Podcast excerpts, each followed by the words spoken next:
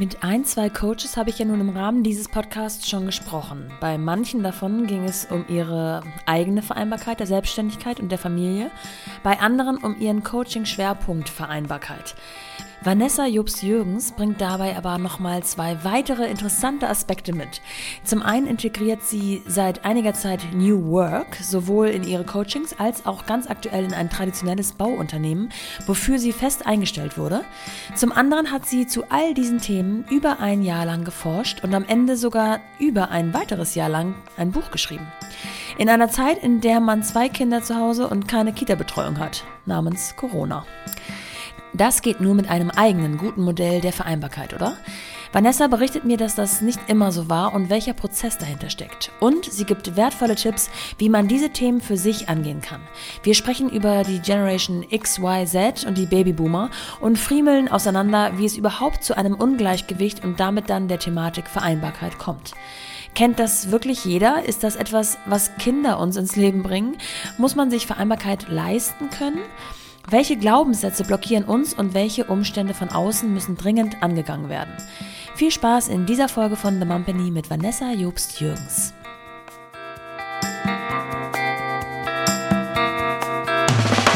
Willkommen zu The Mumpany.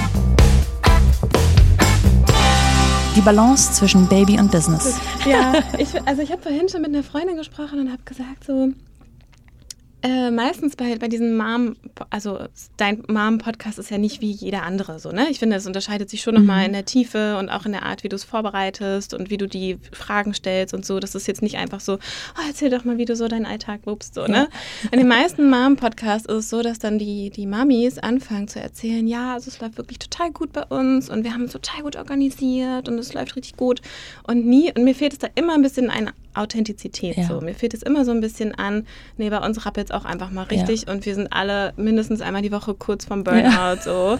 Ähm, und das, da würde ich heute, glaube ich, gerne mal ein, zwei Sachen gerne. raushauen, gerne. weil auch von, auch selbst Freundinnen sagen mir manchmal, du, Vanessa, oder manchmal, manche nennen mich auch JJ, ähm, wegen Jobst Jürgens. Ja.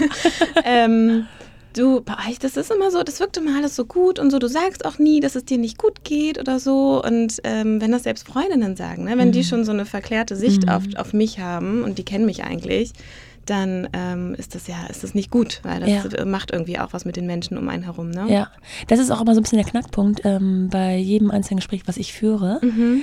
Ähm, an den Punkt zu kommen, dass jemand, ohne sich unwohl zu fühlen oder zu viel Inneres seiner Seele und seiner Privatsphäre preis, äh, preiszugeben, mhm. trotzdem ehrlich zu sagen, hey, es ist auch nicht jedes Mal, jeden Tag alles cool. Ne? Mhm. Also bei wem auch? Es ist ja auch mhm. Quatsch, das zu denken. Mhm. Also unter jedem Dach ein Ach äh, bezieht sich ja wirklich auf jede Lebenssituation und das dazu gehört es auch.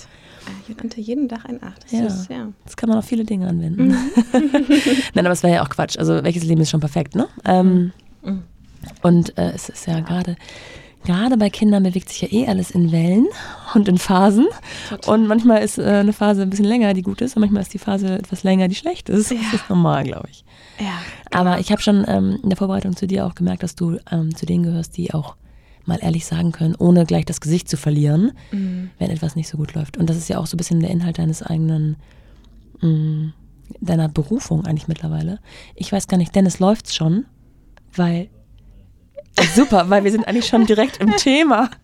Wir können hier schon direkt anknüpfen. Ähm, ich habe mir so ein bisschen Gedanken gemacht, wann das Wort Vereinbarkeit, und darum geht es ja sowieso immer in meinen Gesprächen, aber mit dir natürlich heute noch mal ein bisschen spezieller, wann das Wort Vereinbarkeit so in mein Leben kam. Weil mhm. ich glaube, wenn ich gefragt worden wäre vor fünf Jahren, was ist eigentlich Vereinbarkeit, mhm. hätte ich entweder gar keine Vorstellung davon gehabt oder eine völlig andere als heute. Absolut. Und äh, ich glaube, das kannst du auch bestätigen selber. Ähm, ich habe neulich mit einer ähm, Gästin gesprochen, mit Maren Will, und da haben wir nochmal so richtig herausgestellt, dass es Vereinbarkeit gar nicht mal nur für Mütter mit ähm, ja eben Beruf, Mann, Kind, Familie und so weiter geht, sondern mhm.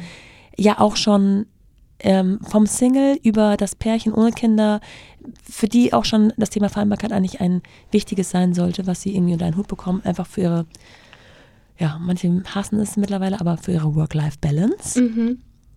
Und ich habe mich gefragt, ähm, wann das Thema Vereinbarkeit in dein Leben kam. Mhm. Also äh, vor den Kindern auf jeden Fall nicht. Mhm. Ja. Woran Also- liegt das? Dass es vorher läuft, es, macht man sich weniger Gedanken oder ist es doch leichter ohne Kinder? Ich glaube, man macht sich Gedanken über Vereinbarkeit. Ach so, soll ich übrigens mal ein bisschen an das Mikrofon hier ranrutschen? Ich weiß gar nicht. Ich glaube, man macht sich, so ist es besser schon fast, ne? Also ich höre mich ja selber, das ist Ja, super. strange.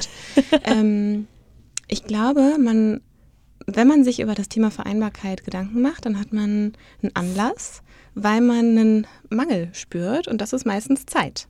Ja. Also man spürt irgendwie einen Mangel an Zeit. Also ich schaffe es irgendwie nicht mehr, alle meine Bedürfnisse und alles, was ich so mache und worauf ich Bock habe, unter in diese 24 Stunden zu kriegen, so die man am Tag halt hat. Ähm, und als ich noch keine Kinder hatte, hat es alles super funktioniert. Ich habe zwar viel gearbeitet, aber trotzdem hatte ich noch super viel Zeit für Sport, Freunde feiern, ähm, Kultur, alles, was mich so irgendwie angemacht hat. Und dann kam das erste Kind und dann war es so, oh wow, ach so, okay. Ähm, ich kann jetzt eigentlich gar nicht mehr so, so agieren, wie ich will und zu der Zeit, zu der ich es tun würde. Ja. Und dann spürte ich so, ah, okay, ich muss es anders organisieren. Aber es entstand erstmal ein Mangel an, ja, an Zeit, an gutem Gefühl, ähm, Zerrissenheit war auch da. Ja, Ne? Und ja. wenn man sich dann so fühlt, äh, dann spürt man, glaube ich, dass das Thema Vereinbarkeit wichtig ist. Und wie du schon sagst, ich glaube, das spürt man nicht nur als Mutter oder als Vater, sondern das spürt man auch, wenn man sehr viel arbeitet und sich Ja. eigentlich gar nicht mehr so aufopfern möchte für den Job. Ich glaube, da gibt es auch so eine Entwicklung ähm, bei uns gerade, bei uns jungen Menschen.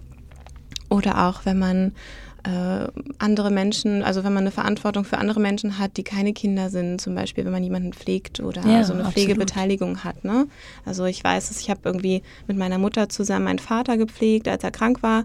Und auch meine Mutter hat schon mit ihrer Schwester zusammen meine Oma gepflegt. Mhm. Und das ist so, also das Thema Vereinbarkeit ist da eigentlich noch mal krasser, weil wenn du nicht da bist, dann ist es wirklich lebensgefährlich so, Ja. ne? Also ja, das Ja. Thema Vereinbarkeit erstreckt sich über so vieles und wie du auch sagst als Single, Vereinbarkeit ist ja eigentlich auch schon, wenn du deinen Tag planst, ne? Also Ja, stimmt. wie kriege ich es hin, alle meine Sachen unter in diesen Tag reinzukriegen? Genau, das kann, können Projekte sein, privater Natur, beruflicher Natur, Hobbys, Verpflichtungen. Ähm, jetzt hast du, ja, der Mangel an Zeit, das ist schon mal ein ganz wichtiger Satz, glaube ich. Plus Organisation und ähm, was dann mit Kindern so ins Leben dazukommt, ist diese Fremdbestimmung, ne? Dass die Selbstbestimmung so ein bisschen abnimmt oder die Zeiten dafür weniger werden und man deutlich äh, fremdbestimmter ist. Ist das so das Argument dafür zu sagen, macht euch Gedanken um eure Vereinbarkeit? Das ist, es ist zu wichtig im Leben, um das komplett auszuklammern? Ja, äh, das ist, ja, weil was daraus folgt, ist, dass man unglücklich wird Mhm. und vielleicht sogar gesundheitlich ein Stück weit irgendwie es spürt. Ne? Also als ich Carlotta, meine große Tochter, bekommen habe, war ich in Elternzeit und ich habe das alles so. Ich hatte so dieses typische eine Jahr und ich war vorher in meinem Job und wollte danach auch wieder in meinen Job, habe ich auch gemacht als Unternehmensberaterin. Und dieses Jahr war für mich eigentlich ziemlich easy so, weil Ja. ich hatte nicht viel zu tun für mich. Also so gefühlt war es, es war natürlich ja ein Baby und das war total crazy, aber ähm, so drumherum habe ich mich jetzt nicht so ähm, gestresst gefühlt durch irgendwelche Verpflichtungen. Ich war da auch noch nicht selbstständig und habe Ja. auch in diesem Jahr fast gar nicht gearbeitet. Ich habe eine Coaching-Ausbildung gemacht, aber die war einmal im Monat am Wochenende so und ein bisschen Hausaufgaben. Ähm, und mein Mann hat aber zu der Zeit in Basel gearbeitet. Also äh, das erste Jahr oder die ersten anderthalb, zwei Jahre war der unter der Woche in der Schweiz und ich war äh, mit meiner Tochter allein. Und in der Elternzeit ging das alles klar, aber dann habe ich wieder angefangen zu arbeiten und ähm, dann habe ich gemerkt, das Thema Vereinbarkeit hatte ich einfach überhaupt nicht auf dem Schirm. Also ich habe einfach so getan, als wäre irgendwie alles total leicht und äh, lässt sich alles gut organisieren und habe außen, also habe mir auch überhaupt nicht vorstellen können, was das für ein mentaler Stress ist, so ein Kind in die Kita einzugewöhnen zum Ja. Beispiel. Ne? Also habe ich völlig ausgeblendet im Vorfeld, keine Ahnung davon gehabt.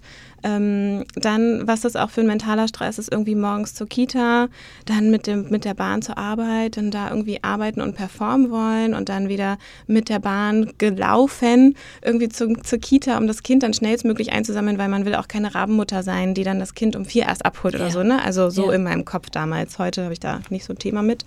Glaubenssätze, ne? Da habe ich es mir auch schon notiert. Genau, genau. Reden, was möchte ich für eine Mutter sein? So, das ja. spielt ja auch immer mit. Ähm, und dann irgendwann nach ein paar Monaten war bei mir gesundheitlich wirklich Schicht im Schacht. Ne? Ja. Also ich war echt so, hey, Stefan, so heißt mein Mann, ja. wir müssen es, also wir müssen irgendwas verändern. Ich kann nicht mehr, ich kann wirklich nicht mehr. Es war einfach zu viel. Ähm, und dann hat er sich, ähm, ja, haben wir uns sehr stark bemüht, dass wir irgendwie alle an einem Ort sein können. Und das war dann kurz im Kopf, war es kurz Basel. Da dachte ich so, Basel ist echt eine langweilige Stadt. lass, uns, lass uns nach Hamburg, komm. und dann, äh, ja, hatten wir alle unseren Place in Hamburg und dann wurde es auch besser. Dann haben wir uns aber wirklich auch als Familie das erste Mal so richtig Gedanken über Vereinbarkeit in unserem Familienkonzept gemacht. Ja. Vorher war es sehr stereotypisch, so eine sehr stereotypische Familie, so Mama ist zu Hause, macht erstmal Elternzeit, kümmert sich dann danach so in Teilzeit um alles und ähm, wir haben uns gar keine Gedanken darüber gemacht, dass, ob das irgendwie blöd sein könnte. So.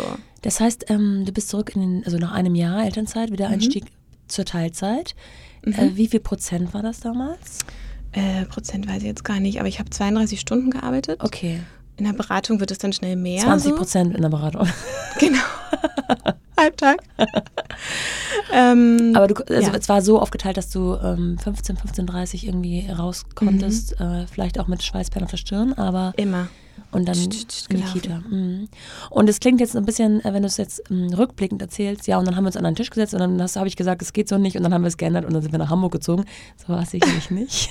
nee, nee, wir wohnten tatsächlich auch schon in Hamburg, aber wir hatten dann quasi unsere Base in Hamburg, als wir das besprochen hatten, so ja. die zwei Minütchen. Ähm, Nee, das war ein richtiger Prozess. Hat er das kommen sehen? Oder war das äh, für deinen Mann auch irgendwie so ein äh, ja, nee. Augenöffner, dass du gesagt hast, stopp, ich muss hier die Reißleine ziehen? Ja, er hat es aber nicht kommen sehen, weil äh, ich und bestimmt auch ganz viele andere Frauen, auch Männer, aber vor allem, glaube ich, Frauen und Mütter, ähm, dazu neigen, dann auch einfach stark sein zu wollen und ja. dann auch so ein bisschen so nicht die Hand zu heben und zu sagen, übrigens. Ja, ist, glaube ich, was, was hart Persönliches bei mir. Also urpersönlich würde ja. ich es schon nennen. Äh, aber nee, er hat also ich glaube, er hat schon bemerkt, dass es für mich hin und wieder irgendwie stressig ist oder unangenehm oder auch irgendwie zermürbend. Aber ich habe auch nie gesagt, hey, das ist einfach zu viel, weil das muss man ja, also der Schritt, um das sagen zu können, man muss es sich ja selber erstmal eingestehen. Ja. Ne? Man muss ja erstmal zu sich selber ja ähm, nett sein und wohlwollend sein und verstehen, so wie ich das hier gerade mache, ist das eigentlich scheiße für mich. Mhm. So und an dem Punkt war ich dann irgendwann.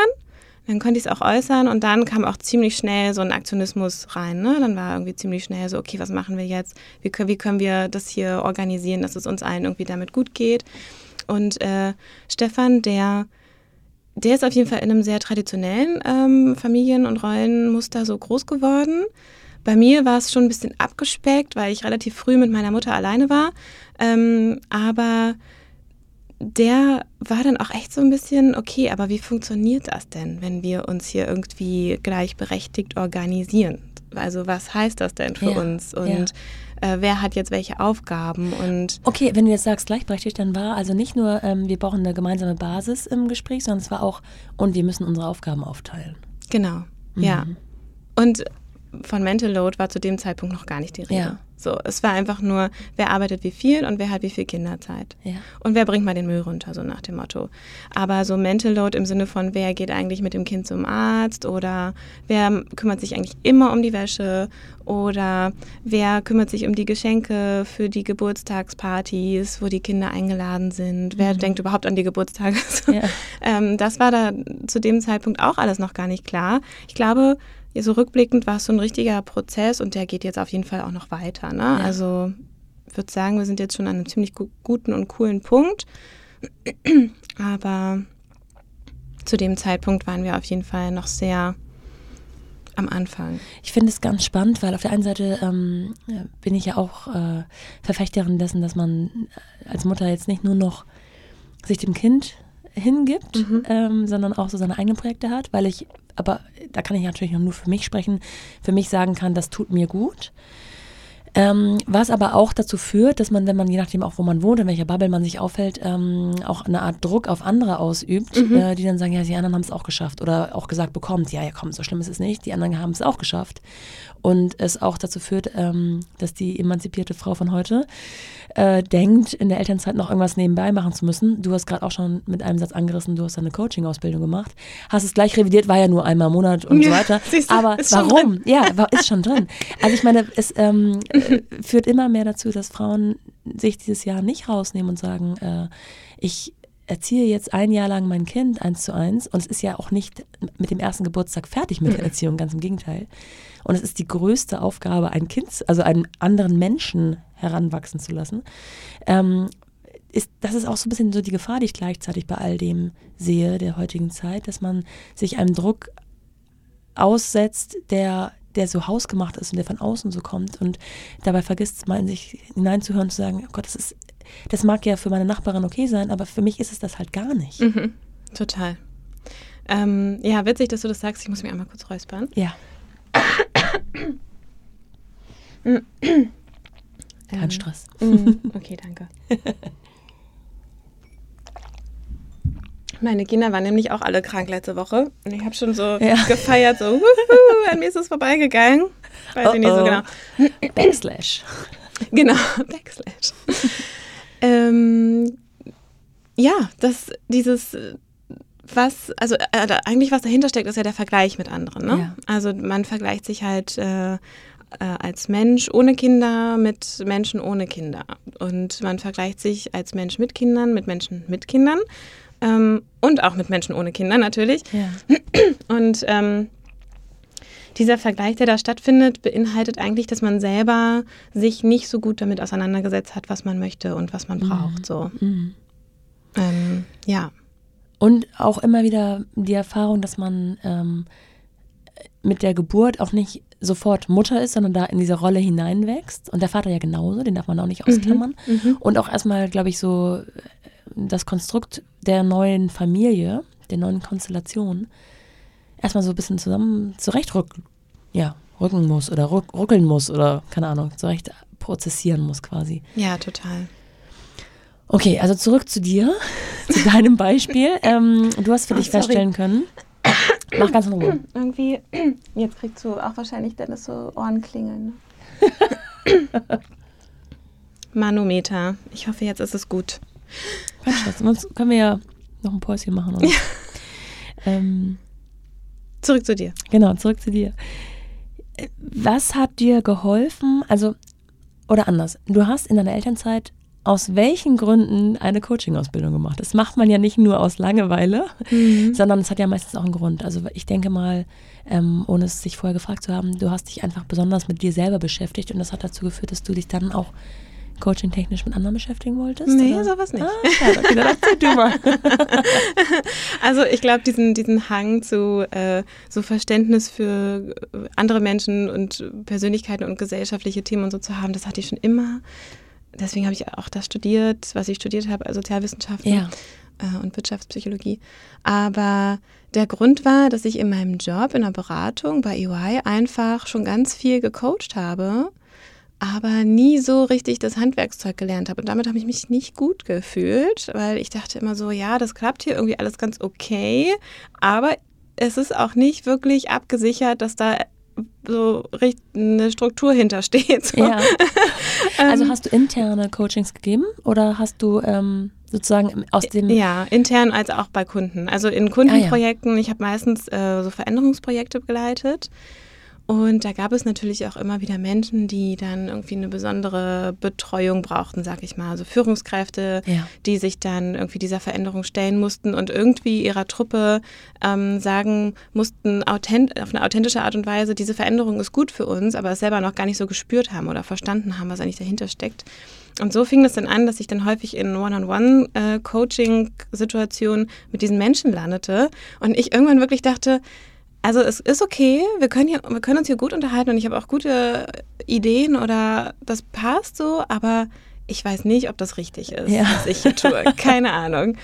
Ähm, und dann, ja, habe ich irgendwie gedacht, ach, diese Elternzeit why not? Also ähm, habe mir eine Coaching-Ausbildung ausgesucht, die wirklich dann am Wochenende stattfindet und habe dann relativ früh auch angefangen, ähm, die kleine Carlotta bei meinem Mann zu lassen oder auch äh, bei einer Freundin oder so. Habe dann irgendwie abgepumpt, äh, Milch abgepumpt. Mm, und das hat dann auch ganz gut funktioniert, muss ich sagen. Haben mich natürlich rabenmüttermäßig auf, auf der Skala von 1 bis 10 bei 11 gesehen, aber ähm, das ging dann auch irgendwann vorbei, weil ich auch irgendwie gedacht habe, aber guck mal, hey, also ja. die Erfahrung, wenn man die Erfahrung macht, das klappt ja auch ganz gut. Ja. Äh, das hilft ja auch äh, einem selber, sich den Druck so ein Stück weit zu nehmen. Ähm, Mindert ja. aber auch die Familienzeit, ne? Also wenn ihr eh schon eine Fernbeziehung hattet, mhm. von montags bis freitags vermutlich oder donnerstags? Ja, Montag Pendeln. bis Donnerstag, manchmal Montag bis Mittwoch so. Mhm. Genau, das ist ja auch eine Herausforderung, die man noch nicht äh, außer Acht lassen darf, dass ja nicht nur man Mutter und Vater ist, sondern ja auch irgendwo ein Paar. Ja. Und die Beziehung ja auch irgendwie gepflegt werden will oder auch ähm, einfach gelebt werden will. Mhm, das stimmt. Ja, an den Wochenenden war das dann äh, eher weniger. Das mhm. stimmt. Aber das war irgendwie kein Thema. Also äh, mein Mann Stefan war da immer total so, nee, guck mal, mach mal so dein Ding. Der ja. wusste natürlich auch schon, dass ich, also der, der hat irgendwie mal zu mir gesagt so, ja, was soll ich dich davon abhalten? Du machst es ja trotzdem. so, also und wenn du es nicht machst, bist du unglücklich. Ja. Also beides finde ich blöd. Ähm, der hat einfach relativ früh verstanden, dass ich so ein Quirli bin, so ein ja. quirliger Typ irgendwie, der immer Ideen hat und äh, raus muss und das dann auch verwirklicht. Und dann hat er sich relativ schnell damit arrangiert. und ja. wann kam dann der Wunsch, sozusagen dieses Coaching ähm, nicht nur so anzuwenden, dass du sagen konntest, okay, jetzt kann ich mich auch vor meinen Kunden und vor äh, meine Kollegen stellen und mit äh, breiter Brust sagen, und ich bin auch systemische Coachin, sondern ich könnte daraus auch eine Selbstständigkeit machen und das ganze andere, die Angestellte mhm. Vanessa quasi beiseite legen. Ähm, das kam so nach eineinhalb Jahren, nachdem ich wieder in meinen äh, Job reingegangen bin, nach der Elternzeit.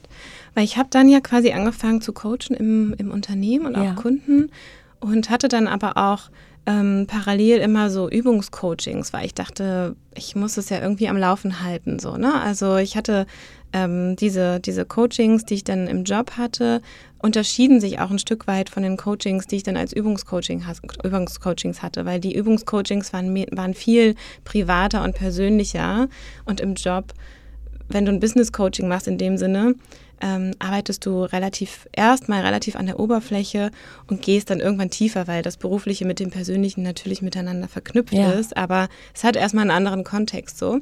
Ähm, und irgendwann, ich glaube so nach eineinhalb Jahren oder so, war ich mit meinem Mann und Carlotta im Urlaub. Und da waren wir irgendwie drei Wochen, irgendwie hatte ich dann frei. Und dann habe ich irgendwie gedacht, irgendwie hätte ich Bock, das mal auszuprobieren, wie das so ist. Und ähm, durch die Übungscoachings hatte ich dann so ein Gefühl dafür bekommen, wie könnte ich wohl an Kunden und Kundinnen herankommen, ja. wie funktioniert das wohl mit Akquise, was brauche ich. Ähm, ich wurde auch schon ein, zwei Mal weiterempfohlen und dann hatte ich irgendwie das Gefühl, ach komm, irgendwie why not? Und dann habe ich wirklich nach dem Urlaub, ich habe im Urlaub meine Kündigung geschrieben und habe ah, nach dem Urlaub dann eingeworfen und an dem Tag, an dem ich es eingeworfen habe, habe ich auch mit meinem Chef damals gesprochen und gesagt, ich finde es total nett hier, ich finde es hier richtig gut, aber ich will jetzt irgendwie mal meine eigenen Sachen machen. Ja. Und hattest du da schon im Kopf dann auch ähm, das Thema Vereinbarkeit in das Coaching vor allem mit einzuweben oder war das noch gar nicht so das Thema? Äh, ich hatte die, also ich wusste, dass das cool und wichtig ist, aber ich war selber noch nicht an dem Punkt, dass ich das hätte authentisch ja. machen können, so, weißt du? Mir ist es irgendwie wichtig, dass ich selber die Dinge erlebe und vielleicht schon ein paar Ideen davon habe, wie etwas funktionieren kann, bis ich dann bis ich mich damit sozusagen auf die Menschheit loslasse. Ne? Ja. Also mir ist es total wichtig, da selber Erfahrungen zu haben, eine gewisse Authentizität auch zu haben. Ähm, zu dem Zeitpunkt war das Thema Frauen und Eltern oder Mom-Coaching auch total im Kommen. Ähm, da habe ich mich so ein bisschen auch so ein bisschen, hatte ich so ein bisschen Respekt vor, so, weil ich dachte, na gut, also ich, was soll ich da jetzt noch auf diesem Markt, ne? Deswegen hatte ich mich erstmal relativ ähm, relativ breit aufgestellt. Ah, interessant. Das hatte ich also nicht ähm, sozusagen bewogen zu sagen, okay, das ist eine hier passiert gerade was, es ist eine Bewegung, ich springe auf, sondern bei dir hat es eher ausgelöst, okay, das Angebot ist schon sehr, sehr groß und warum ich jetzt auch noch? Genau, und Ja. das lag aber nicht daran, dass ich das Gefühl hatte, die Welt braucht mich nicht oder so. Also Ja. es gibt ja auch äh, unendlich viele Automarken und trotzdem Eben, äh, werden ja. immer mehr Autos erfunden so. Ähm, nee, das Gefühl war halt wirklich, wenn ich etwas mache, dann will ich es auch wirklich in meiner vollsten Authentizität machen. Also soweit ich das dann kann. Ja. Und in, zu dieser Zeit war ich selber noch so, wir waren selber noch in so einer Findungsphase. Ich selber war noch in so einer Findungsphase, äh, bin ich immer noch und werde es wahrscheinlich auch immer sein, ähm, sodass ich nicht das Gefühl hatte, wenn ich jetzt auf den Markt komme, dann hat es einen Mehrwert, sondern Mhm. ich habe irgendwie gedacht, so, dass ich brauche noch ein bisschen, brauche einfach noch ein bisschen Zeit in dieser Situation. Ich brauche noch ein bisschen impliziert aber auch, dass du ja so, äh, so ein Grundvertrauen in dich selber hast, dass das noch kommt. Immer. Sehr gut. Weiß ich gar nicht, ob das so ein Grundvertrauen in mich ist oder in die Welt oder so. Ich bin da eigentlich, und jetzt meine damalige Podcast-Partnerin Sonja, die muss jetzt bestimmt lachen, falls sie das hören sollte. Ich sage nämlich immer, ich bin eigentlich gar nicht so esoterisch. Komma aber. Komma, aber, aber, ähm, das ist witzig. Ups. Ähm, aber manchmal eben schon. Ja. Ähm, und das, da habe ich irgendwie wirklich ein Vertrauen in, in die Welt oder in die Dinge, dass man, wenn man etwas äh, gut kann und wenn man auf etwas Bock hat, dass das dann auch zu einem kommt. Ja. Das liegt aber nicht daran, dass man das dann plötzlich universell anzieht, sondern das liegt daran, dass man in so eine selbsterfüllende Prophezeiung geht. Ne? Ja, also ja. du kannst dir etwas vorstellen, hast vielleicht schon ein kleines Kribbeln im Bauch, wenn du daran denkst, wie könnte das wohl sein, wenn das und das eintreten würde. Und dann agiert man ja demnach Ja. auch in diese Richtung. Und, Absolut. Ähm, Wer kennt es nicht? ja, genau. Eigentlich geht es jedem so, nicht alle haben äh, die Reflexion dafür, aber äh, das, das kennt jeder. Ähm, das heißt aber auch, dass ihr zu dem Zeitpunkt noch nicht die Art von Vereinbarkeit gelebt habt, die ähm, du dir eigentlich sozusagen gewünscht hättest oder ihr euch. Mhm, genau. Das heißt, nochmal kurz Das rekapitulieren. hängt auch damit zusammen, Ja. sorry, wenn ich einmal kurz einhacke, das ist bestimmt auch wichtig für den einen oder anderen, weil auch eine gewisse finanzielle Abhängigkeit, Absolut. Abhängigkeit auch bestand. Ne? Mhm. Also in meinem Job habe ich gut verdient, äh, als ich angestellt war. Und dann äh, bestand aber eben eine gewisse Zeit, in der ich nicht so ein großes Einkommen hatte. Mhm. Und mein Mann stand dann mehr für uns finanziell ein. Und dann hatte ich hin und wieder auch das Gefühl, na dafür müsste ich aber auch das und das mehr Ah, machen ja. oder so. Also Ja. das ist Das, Das hat er ja- wahrscheinlich gar nicht gesagt und auch nicht gedacht, aber du Null. dir selber. Mhm. Ja. Ja, ja. das und das ist natürlich ein Gefühl, das entwickelt man schnell, wenn man ähm, wenn man in so einem finanziellen Ungleichgewicht Ja. steht so. Und das ist das nächste Problem, ähm, was ja auch äh, seit anderthalb Jahren jetzt mit der Pandemie so ein großes Thema ist, dass Care-Arbeit, also gerade haushaltstechnisch, unbezahlt ist. Mhm, genau. Und deswegen in so vielen, auch immer noch modernen Köpfen weniger wert ist, obwohl es das ganze System für, für den eigenen Haushalt, für die eigene Familie eigentlich am Laufen hält. Total. Ach, da sind wir, also wir unterliegen unseren eigenen Glaubenssätzen so sehr. Mhm. Und es ist umso schwerer, anderen Ratschläge zu geben, wenn man selber ja noch gar nicht an diesem Punkt ist. Ne? Mhm, genau. Mhm. Genau. Also für mich kam das nicht in Frage damals. Aber jetzt, also ich würde, also ich mm, bin jetzt irgendwie nicht so darauf spezialisiert, Mütter zu coachen oder so. Da gibt es ganz Ja. andere tolle ähm, äh, Female Coaches. Aber ich hoffe irgendwie, dass ich mit dem, was ich tue und wie ich es tue, dass das irgendwie eine Strahlkraft hat. Ähm, ob klein oder groß, ist mir eigentlich ziemlich egal. Bin da nicht so drauf erpicht, irgendwie beständig allen Menschen zu erzählen, wie toll es bei uns läuft und so. Im Gegenteil, ich möchte eigentlich viel mehr erzählen. Bei uns läuft es auch nicht immer so gut. Ähm, aber ich hoffe, dass ich in irgendeiner Weise damit ähm, aufzeigen kann, wie es funktioniert, also dass es einfach eine Option ist, ne? wie, Mhm. wie man leben kann Mhm. mit, als Familie. So.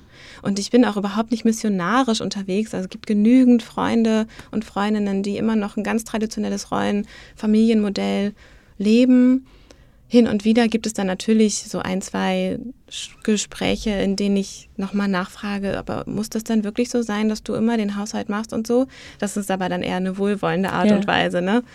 Ähm, aber ich möchte da eigentlich nicht missionarisch unterwegs sein, sondern eher so ein, so ein Bild vermitteln, sowas wie, ach guck mal, so kann es auch gehen. Ja. So, genau. Ich glaube auch gar nicht, dass es darum geht, ähm, dass beide dann Vollzeit arbeiten und das Kind äh, extern sozusagen betreut wird und dass man dann sozusagen das moderne Leben hat, sondern Mhm. es muss nur ausgesprochen und ausverhandelt worden sein. Wenn Mhm. dann beide entscheiden, für uns ist aber das altmodische oder das traditionelle Rollenbild das Beste, ist das ja völlig fein. Ne? Total. Wenn es für alle wirklich gut ist, dann ist es okay. Trotzdem, auch wenn meine Freundin mir sagt, nee, für mich ist es total okay, weil ich verdiene ja auch nicht so viel Geld und ich arbeite ja auch nicht so viele Stunden, dann ist es natürlich für mich total okay, wenn ich immer den Haushalt mache, sehe ich ihr doch an, dass das nicht okay Ja, ja. ist, weißt du? Spürst es dann. Ich spüre das. Ich ähm, schreibe mal so ein bisschen mit wie so ein, äh, wie so ein kleiner Schüler, sag ich mal. Also wir haben schon gesagt, zur Vereinbarkeit ist ganz wichtig, ähm, oder äh, Grund dafür ist der Zeitmangel. Mhm. Dann braucht man Planung und Organisation. Ein Riesenfaktor ist das Finanzielle. Also mh, es ist nun mal leider so oft immer noch, dass der Mann wieder in Vollzeit arbeitet, selbst wenn er sich einen Monat, zwei Monate Elternzeit genommen hat. Mhm. Plus ähm, Gender Pay Gap einfach vielleicht sowieso schon mehr verdiente. Ja. Ähm, Ja, und dann wird so eine, so eine wirtschaftliche Entscheidung ne, in, einer, in einer Beziehung. Dann, dann glaubt man, man muss eine wirtschaftliche Entscheidung treffen. Man glaubt, man muss jetzt irgendwie sagen, ah, du verdienst mehr, dann macht es viel mehr Sinn, wenn ich in Teilzeit gehe, Ja. weil dann fehlt uns nicht so viel. Aber eigentlich müsste der Ansatz sein, was brauchen wir denn zum Leben, um happy zu sein? Wie viel Geld brauchen wir, um Ja. unsere Fixkosten zu decken? Und wie viel Geld brauchen wir, um das Leben zu führen, das wir haben wollen? Und dann legt man das übereinander und dann kann man nochmal entscheiden, wer arbeitet wie viel. Also wer sagt denn, dass derjenige, der, äh, und jetzt sage ich auch schon derjenige, der mehr verdient oder diejenige, die mehr verdient, dass die diejenige sein muss, die dann auch am Ende wieder Vollzeit arbeiten muss. mhm. Also warum? Warum kann ich nicht auch, anstatt mit, weiß ich nicht, einer gewissen Summe X auszukommen, mit minus 2000 oder so auskommen? Ja. Damit unser Familienmodell aber besser funktioniert und wir alle irgendwie nicht so zerrissen und zermürbt sind. So. Ja. Sind das ähm, tatsächlich auch Gespräche, die bei euch so stattgefunden haben? Mhm. Oder ist, wäre das jetzt sozusagen aus deiner eigenen Erfahrung einfach der Ratschlag an, an Klienten, die vielleicht mit diesen Themen zu dir kommen? Beides. Äh, Aktuell finden diese Gespräche tatsächlich statt. Also äh, wir sprechen gerade darüber, wie wir unsere Arbeitszeit so verteilen können, dass das irgendwie für alle cool ist. Mein Mann überlegt gerade, weiß ich gar nicht, ob ich das so sagen sollte. ich sag's einfach mal. Erhöht den Druck. Ähm, der überlegt gerade, ob er seine Arbeitszeit ein bisschen reduziert Ja. weil ähm, ja, weil er irgendwie merkt, so er hat auch Bock drumherum Dinge zu tun und anzustoßen und äh, braucht auch irgendwie Zeit für sich, die er in unserem aktuellen Lebensfamilienmodell weniger hat natürlich, Mhm. als wenn er irgendwie einen Tag frei hätte oder so. Mhm. Und er wünscht sich das und das ist so ein riesiger Schritt, weil mein Mann ist so ein richtiger, das ist so ein richtiger äh, Karriere-Konzern-Typ und das mag ich auch in ihm, weil er ist super straight. Ähm, aber ja, auch er kommt irgendwie gerade an den Punkt, wo er denkt, ist es das? Ja. Wie geht's weiter? Finde ich gut. Apropos, wie geht's weiter? Wie ging es bei euch weiter? Also du hast dann deinen festen, sicheren Angestelltenjob gekündigt. Hast Ja. gesagt, ich gehe all in. Ähm, Hat das was an der Organisation mit dem Kind oder war da schon Kind 2 in der Pipeline? Nee, war gar nicht in der Pipeline. Mit dem Kind. Irgendwie geändert? Genau. Also hat ähm, sozusagen ist bei dir hervorgerufen, okay, ich bin ja jetzt zu Hause, wahrscheinlich erstmal von zu Hause aus gearbeitet. Mhm. Also kann ich mich mehr um Haushalt kümmern und auch um das Kind und hole es früh aus der Kita? Oder hast du dir gleich Grenzen gesetzt und gesagt, okay, mein Arbeitszeitraum bleibt aber der gleiche? Ja. Wir ändern nichts an dem Konstrukt. Ich habe nur einen anderen Arbeitsort. Mhm. So war's. Also, äh, naja, okay, also jeder von uns kennt das bestimmt, dann steht die Geschirrspülmaschine da offen und dann sieht auch mal aus. Das ist aber eher so ein ästhetisches Ding, was man dann vielleicht hin und wieder hat, ne? Ähm, aber nee, ich habe tatsächlich dann auch die Arbeitszeit einfach so quasi gelassen und ähm, habe dann am Nachmittag äh, Zeit mit meiner Tochter verbracht. Aber natürlich, mein Mann hat äh, Vollzeit gearbeitet, ich war selbstständig und ich hatte das Gefühl, ach, ich habe so ein bisschen mehr Flexibilität. Und so habe ich eigentlich jeden Nachmittag mit meiner Tochter verbracht. Ja. Ähm, das heißt, ich hatte immer eine begrenzte Zeit oder habe dann auch abends gearbeitet oder so. Ähm, das machen wir heute zum Beispiel anders. Also heute ist es so, dass jeder so seine Kindernachmittage und seine Arbeitsnachmittage hat. Und ähm, einen Tag in der Woche kümmert meine Ma sich äh, um die Kinder am Nachmittag, holt sie aus der Kita Ja. ab. Und so ähm, hatte sich das auch nochmal verschoben. Also Das finde ich, ähm, das finde ich, Verzeihung, das finde Dennis muss schon lachen. Dennis muss richtig viel schneiden heute. Ähm, das finde ich sehr interessant, weil das ist auch so eine Wunschvorstellung. Ich bin auch so ein bisschen so aufgewachsen. Immer äh, einen Nachmittag mit Mama, einen Nachmittag mit Papa. Ah. Obwohl die beiden zusammen waren. Also es war jetzt nicht eine Au- Aufteilung aufgrund von Trennung oder Ja. so. Und ähm, da würde ich gerne einhaken, weil du sagst die ganze Zeit, dass dein Mann weiterhin Vollzeit gearbeitet hat. Mhm. Hat er dann einfach an den Nachmittagen, wo er das Kind hatte, früher angefangen zu arbeiten? Oder war das eine Das ist unser aktuelles Modell. Regelung? Ah ja. Das ist unser aktuell, aktuelles Modell. Wir beide, ähm, also wir beide arbeiten ja gerade Vollzeit. Ich bin ja gerade angestellt Ja. tatsächlich als ähm, Coach für neues Arbeiten. Genau, da kommen wir auch noch hin. Ja, später. ja, ich, wir spring, hier auch total, sorry, ich zer- zerreiße hier total deine, deine. Planung. Ähm, das ist unser aktuell, aktuelles äh, Modell und es ist so, dass ähm, jeder drei volle Tage sozusagen hat. Also jeder hat drei volle Arbeitstage. Wir wechseln uns an vier Tagen ab, also montags und mittwochs habe ich mal einen langen Arbeitstag und Ja. Stefan holt die Kinder aus der Kita und verbringt den Nachmittag mit denen. Und dienstags und donnerstags ist es umgekehrt und freitags holt meine Mama meistens die Kinder ab und dann tüdelt die noch so zwei Stündchen mit denen rum und dann machen wir auch irgendwann Schluss. Ähm, und das, was dann quasi noch liegen bleibt oder wenn man noch irgendwie was offen hat oder was man, wenn man noch irgendwie was machen muss, fängt man entweder früher an oder manchmal setzen wir uns auch abends nochmal hin. Mhm. Das ist dann quasi so der, ja, so ein bisschen der Kompromiss, den wir dann eingehen, dass man dann sagt, dann haben wir halt nicht jeden Abend irgendwie diesen coolen freien Abend, sondern dann ist es auch manchmal so, dass man sich abends nochmal hinsetzt und nochmal ein Stündchen E-Mails abarbeitet oder in meinem Fall, ich bereite dann abends ganz häufig irgendwie Coachings vor oder so. Ähm, aber das ist auch okay. Das ist für mich total okay, weil ich weiß, ich habe trotzdem irgendwie alles miteinander vereint. Ja. Also ich hatte irgendwie einen Arbeitstag von acht bis halb drei oder so, finde ich schon mal cool, ist genug Zeit, ne? Also und wer, wer glaubt auch, dass man in diesem Acht-Stunden-Modell immer produktiv ist, ne? Ist ja ein Trugschluss so. Ja. Deswegen arbeite ich in der Zeit dann irgendwie sehr effizient und sehr on fleek so. Äh, dann habe ich aber auch mega coole Kinderzeit. Ich freue mich da immer total drauf, wenn ich diese Nachmittage habe. Dann machen wir irgendwie echt, manchmal machen wir schöne Sachen, gehen irgendwie in den Tierpark oder so. Manchmal chillen wir auch einfach nur zu Hause im Garten oder gucken auch mal was oder so. Also das ist wirklich schön. Ähm, und wenn ich dann abends noch ein Stündchen arbeite, dann ist das für mich überhaupt kein Thema. Ja. Ich finde das total gut dann, weil dann ist es irgendwie so, ah, so, jetzt kann ich nochmal die Sachen Ja. machen, die ich auch gerne mache. Also eigentlich mache ich immer nur Sachen, die ich gerne mache. Ist eigentlich schön. Das ist eine richtig schöne Aussage. Wenn man das sagen kann in seinem Leben, dann ist eigentlich, hat man alles Ja. erreicht. Ja. ähm, seit wie vielen Jahren bist du jetzt ähm, selbstständig? Also ich glaube, also jetzt bin ich seit Januar ja festangestellt und nebenbei Ja. selbstständig. Also das, wie man das auch ist, natürlich irgendwie eine Milchmädchenrechnung. Ähm, aber so ist es gerade und angestellt bin ich seit Januar und davor war ich, glaube ich, so zweieinhalb, drei Jahre, drei Jahre, glaube ich, Okay. selbstständig. Ich frage deswegen, weil du kamst aus einem, wie gesagt, ähm, sicheren, festen Job Mhm. bei Ernst Young, also Mhm. auch äh, ja, sehr bekannt. Mhm. Ähm, hast sicherlich auch entsprechend äh, gut verdient. Ähm, Mhm. Ohne jetzt sagen zu müssen, was du verdient hast, hat es sich sicherlich äh, mit der Selbstständigkeit erstmal anfangs, äh, war das ein anderer, anderes Einkommen. Ja.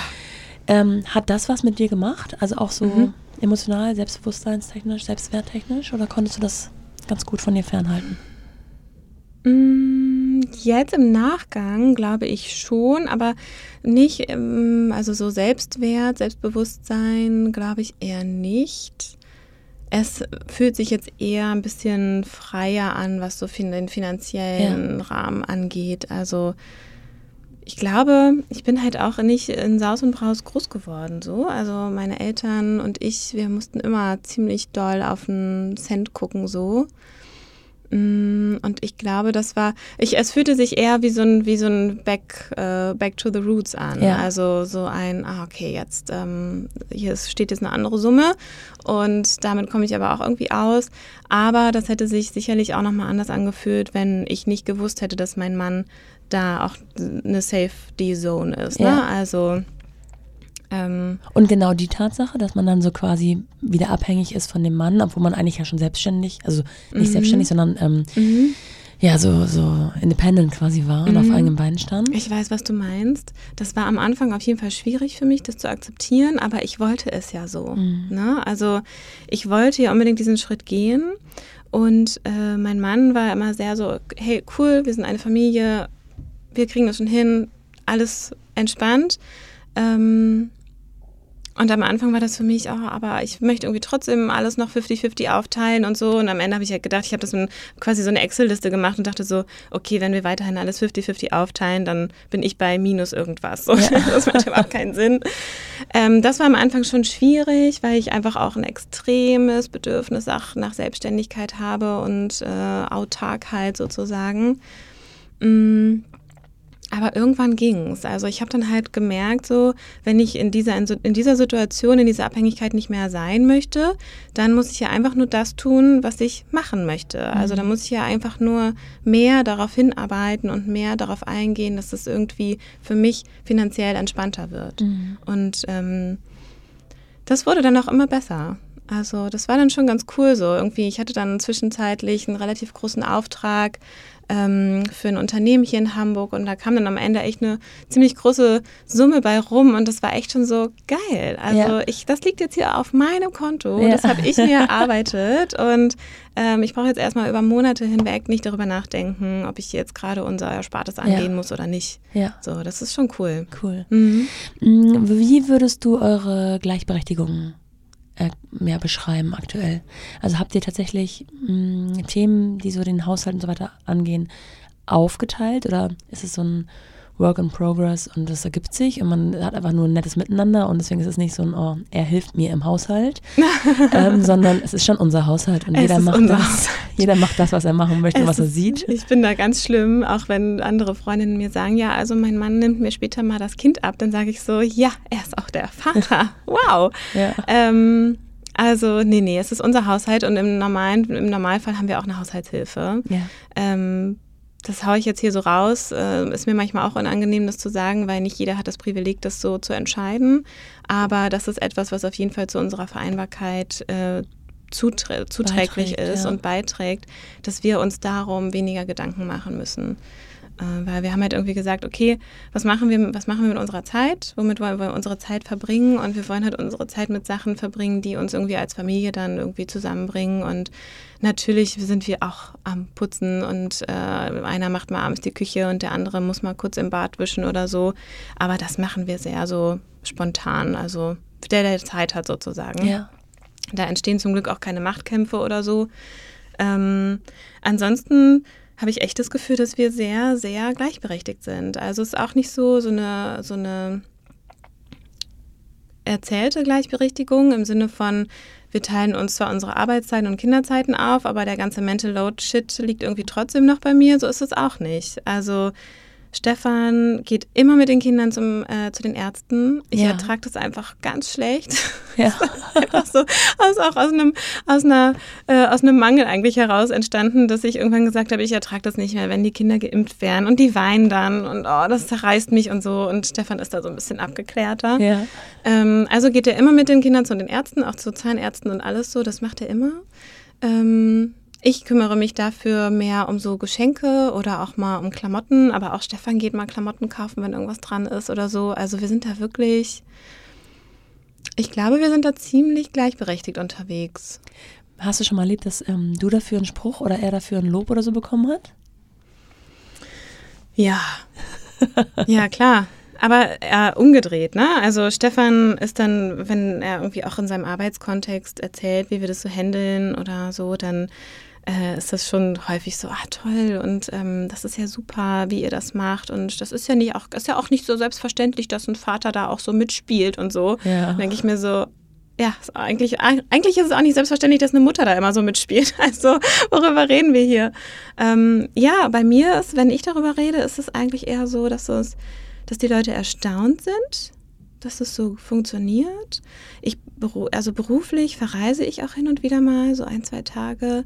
Und dann ist es manchmal auch so ein bisschen, ach so, und dann bist du bei Und dann macht der Vater das. und der, das Wow. geht. Der, der, der kriegt das hin und ich so, ja, ey, mega kriegt er das hin, natürlich. Why not? Bei wie viel Prozent seid ihr, würdest du sagen? Vereinbarkeit? Ja. Boah, 75. Okay, also es gibt aber Themen, die ihr noch ja, aber da, also vor allem das Partnerschaftliche, mhm. also vor allem dieses, diese Beziehungsebene, die hat richtig gelitten in den letzten zwei Jahren. Ne? Also Corona äh, hat uns dazu gebracht, dass wir uns halt wirklich hart aufgeteilt haben. Ja. Äh, keine Kita zur Verfügung und ähm, er hat gearbeitet, ich war selbstständig und äh, habe irgendwie geschrieben und das war, da mussten wir uns irgendwie wirklich hart aufteilen und immer wenn einer quasi die Kinder hatte, dann hatte der andere Arbeitszeit und das zu jeder Tageszeit so gefühlt. Ähm, und das ist etwas, also das ist mir wichtig, dass wir da irgendwie wieder so ein, mehr, ein bisschen mehr Drive kriegen, ja. so einen kleinen Flow, dass man irgendwie sich wieder konkreter Ziele setzt im Sinne von, hey, wir gehen irgendwie einmal die Woche zusammen was essen, weil das ist, eigentlich ist nichts leichter als das. Ne? Mhm. Meine Mutter ist äh, bei uns, ähm, seit, seitdem wir umgezogen sind, seitdem sie in Rente ist. Und ähm, die kommen alle super gut aus. Und normalerweise könnten wir locker abends sagen, auch wenn es erst um acht oder halb neun ist, kommen wir düsen irgendwie mal für zwei Stunden in die Stadt und gehen was essen. Ne? Ja. Aber ähm, das ist irgendwie, das ist so ein bisschen hinten runtergefallen. Mm, das wünsche ich mir. Das gehört für mich auch zum Thema Vereinbarkeit dazu, dass man auch diese Bedürfnisse ja. sieht. Ne? Ja, auf jeden Fall. Ja. Mm, welcher Begriff jetzt auch schon ein paar Mal gefallen ist, und das ist natürlich auch ähm, ein großes Thema deiner, ähm, deiner Coachings und deiner ja, Erfahrung, die du weitergibst, ist New Work. Mhm. Kannst du ein bisschen für dich erstmal oder für uns ähm, deine Definition von New Work ähm, ja, mhm. erklären mhm. und äh, auch vielleicht in Verbindung stellen zu, zu der, zum Thema Vereinbarkeit? Mhm. Ähm, ja, also der Begründer von New Work, Friedhof Bergmann, hat früher gesagt, äh, New Work ist die Arbeit, die ein Mensch wirklich, wirklich machen möchte. Und damit halte ich es auch äh, weiter so. Ähm, Friedhof Bergmann ist ja leider dieses Jahr gestorben, mhm. ähm, hat aber bis zuletzt äh, immer noch an diesem Satz festgehalten und hat dann daraus also aus diesem Satz heraus hat er quasi alles entwickelt. Ne? Also was bedeutet das denn, wenn jemand wirklich, wirklich das macht, was er oder sie wirklich, wirklich will? Es hat ja auch Konsequenzen irgendwie. Du entscheidest dich für eine Sache und gegen eine Sache, ähm, beruflich, aber auch privat, Zeit haben für dies oder nicht für das. Also da hängt ja ganz viel miteinander zusammen. Und äh, für mich ist New Work genau das, dass Menschen in eine Position kommen oder in eine, die Situation kommen, dass sie sich für eine Sache entscheiden, die sie wirklich, wirklich machen möchten und mit allen Konsequenzen, also mit dem, mit dem Zeitaufwand, mit der Energie, ähm, mit, dem, mit der Motivation, die da irgendwie bestmöglich hintersteckt. So. Und äh, im beruflichen Kontext, so wie ich ihn jetzt ähm, habe, ist es so, dass ich versuche, den Menschen erstmal auf die Sprünge zu helfen, was sie eigentlich wollen, weil das haben wir komplett verlernt. Wir haben wirklich, wirklich verlernt durch unsere, weiß nicht, durch unsere Sozialisation, durch unsere Prägung, durch unsere Eltern oder Großeltern oder unser Umfeld zu schauen, worauf habe ich denn eigentlich wirklich Bock? Was will ich eigentlich wirklich mhm. machen so? Ähm, und wenn man da ist, dann kann man halt dementsprechend schauen, was muss ich dafür tun, um dahin zu kommen. Und dann ist es quasi der Prozess, der losgetreten wird. Und am Ende, im besten Fall, ist man dann auch irgendwie dort, ähm, wo man dann sein möchte. Wie erarbeitest du das? Also wenn jetzt mhm. ein, ähm, was sagst du, Kunde, Klient vor dir sitzt sozusagen? Unterschiedlich. Ähm, und du merkst, ah, der ist, der, der, ist nicht ganz bei sich, der weiß nicht, wo er hin will, so mhm. richtig, wo er hingehört. Mhm. Äh, der kennt vielleicht die Probleme im besten Fall oder weiß, irgendwas ist problematisch, mhm. noch nicht mal das kann ich richtig bestimmen. Gibt es dann so Arbeitsweisen, die du anwendest, ähm, um erstmal auf den Kern, an den Kern zu kommen? Mhm, genau. Also ich habe eine systemische Coaching-Ausbildung gemacht. Das bedeutet, dahinter steckt das, der, also die Lösung steckt quasi immer im System. So. Ja. Und das System ist der Mensch und das, was ihn umgibt. Ähm, und wenn ich merke, jemand ist überhaupt nicht bei sich, dann fange ich erstmal an, Themen aufzudröseln. Also dann, weiß ich nicht, wenn das Thema zum Beispiel Vereinbarkeit wäre oder berufliche Erfüllung oder so, dann ist das dann arbeite ich wirklich auch mit Kärtchen am liebsten. Also wenn man sich sieht, äh, so wirklich oldschool, so mit Moderationskärtchen. Und dann kommt das Thema in die Mitte und dann wird alles dazu aufgeschrieben, was dieser Person zu diesem Thema einfällt. Dann wird ein bisschen strukturiert, dann wird ein bisschen verschoben, dann wird ein bisschen drüber nachgedacht, nachgefragt. Und am Ende ergibt es schon ein richtig klares Bild und dann hat man schon mal so, so eine Basis geschaffen, in der man so, von der aus man agieren kann im Sinne von, aha, okay, das ist meine Situation, das habe ich jetzt erstmal so richtig verstanden, wie das alles miteinander zusammenhängt. Und daraus entsteht dann häufig schon so etwas wie, aber ich würde mir wünschen, dass es so wäre oder ich würde mir wünschen, dass das nicht mehr da wäre oder ich ja. würde mir wünschen, dass ich mehr in diese Richtung gehen könnte. Daraus entwickelt sich dann was. Ah ja, okay. Genau. Und ähm, im beruflich, also im organisationalen Kontext, in, äh, ich arbeite in Einzelcoachings oder auch Gruppencoachings ähm, aber ich arbeite auch äh, sozusagen strategisch an Organisationen und an deren Strukturen. Und da ist es dann eher so etwas wie, wie kommunizieren wir eigentlich miteinander? Wie ist die Kommunikation und die, ähm, die Wertschätzung zwischen den Menschen, zwischen den Führungskräften und den anderen Mitarbeitenden? Wie ist eigentlich der Stand des Vorstandes? Wie ähm, welche organisationalen Strukturen haben wir? Sind wir irgendwie äh, sehr oldschool äh, arrangiert, dass irgendwie alles von oben nach unten geht? Oder haben wir so kleine ähm, Netzwerke im Unternehmen, die wir irgendwie angehen können thematisch? Kommt auch ein bisschen drauf an, was in der Organisation ansteht. Will die sich verändern? Will die ähm, weiß ich nicht, ihre, ihre MitarbeiterInnen äh, mehr motivieren oder mehr mit einbinden. Also all das ist quasi für mich New Work. Ich habe ähm, in der Forschung, die ich dazu betrieben habe, habe ich quasi so ein wie so ein, ja, wie so ein Merkmalsmodell entwickelt, in dem so Merkmale wie Kommunikation oder auch Raumkonzepte oder Führung oder auch Vereinbarkeit sich quasi immer mit New Work verknüpfen. Und mein Ziel ist es, in all diesen Merkmalen und in all diesen Facetten diesen New Work-Charakter mit einzubringen. Also was braucht es hier wirklich und wie hilft es den Menschen am meisten. Und ja. wenn es den Menschen in der Organisation am meisten hilft, dann wird die Organisation auch erfolgreich. Ja. Das ist ja das Lustige daran. Viele Organisationen kamen auf mich zu oder kommen auf mich zu und sagen so, wir, wir wollen New Work machen, weil das ist das, was die Leute interessiert, die jungen Leute, die glauben irgendwie, wenn sie einen Kickertisch haben oder so, dann ja. kommen die Leute in Scharen und bewerben sich. Ähm, aber das ist es natürlich nicht, was es ausmacht. So, ja. Es ist ja eine Authentizität, die dahinter stecken muss. Diese Art von ähm, Beratung kann ja eigentlich jedes Unternehmen gebrauchen, ne? Total. Jetzt hast du gerade schon einmal kurz angerissen in deiner Forschung und mhm. das ist auch etwas, was dich so sehr abhebt von anderen Coaches in dieser ähm, Richtung. Mhm. Du hast nämlich richtig Forschung dazu betrieben zum Thema Vereinbarkeit und zum Thema New Work mhm. und das auch festgehalten in einem Buch, das diese, ja. Anfang dieses Jahres erschienen ist. Ähm, ich muss immer lachen, wenn das jemand sagt. Das ist so verrückt.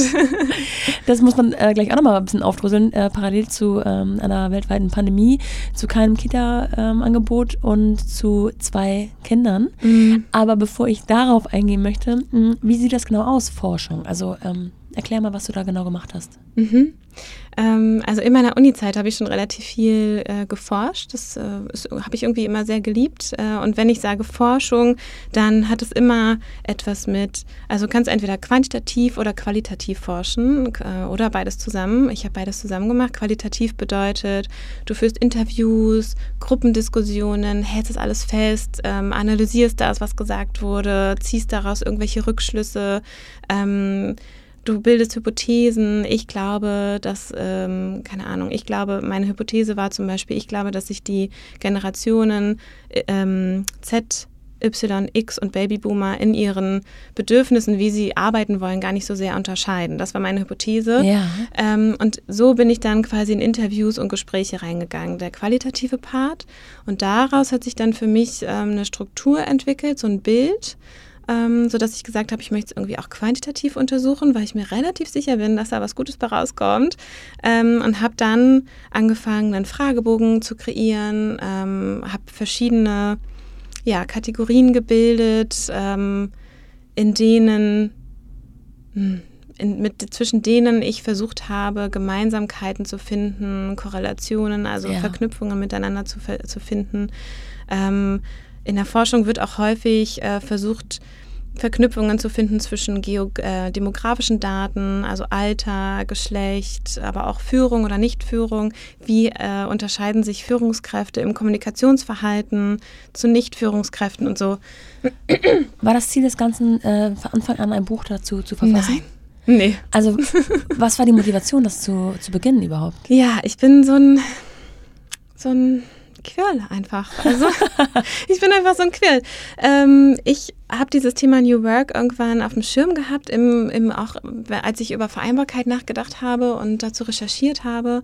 ähm, und bin dann irgendwann auf diesen Begriff New Work gestoßen und habe gemerkt, der wird irgendwie super inflationär genutzt Ja. und die Intention, die dahinter steckt, nämlich die von diesem netten Friedhof Bergmann, dass irgendwie der Fokus bei den Menschen liegt in einer Organisation und sich daraus alles entwickelt, auch der Erfolg einer Organisation, den fand ich eigentlich so schön, aber habe irgendwie gemerkt, so meistens ist New Work gleich Kickertisch oder New Work ist gleich, wir haben einen Bierkühlschrank oder New Work ist gleich, du darfst auch mal um neun kommen und nicht um acht. So, weißt du?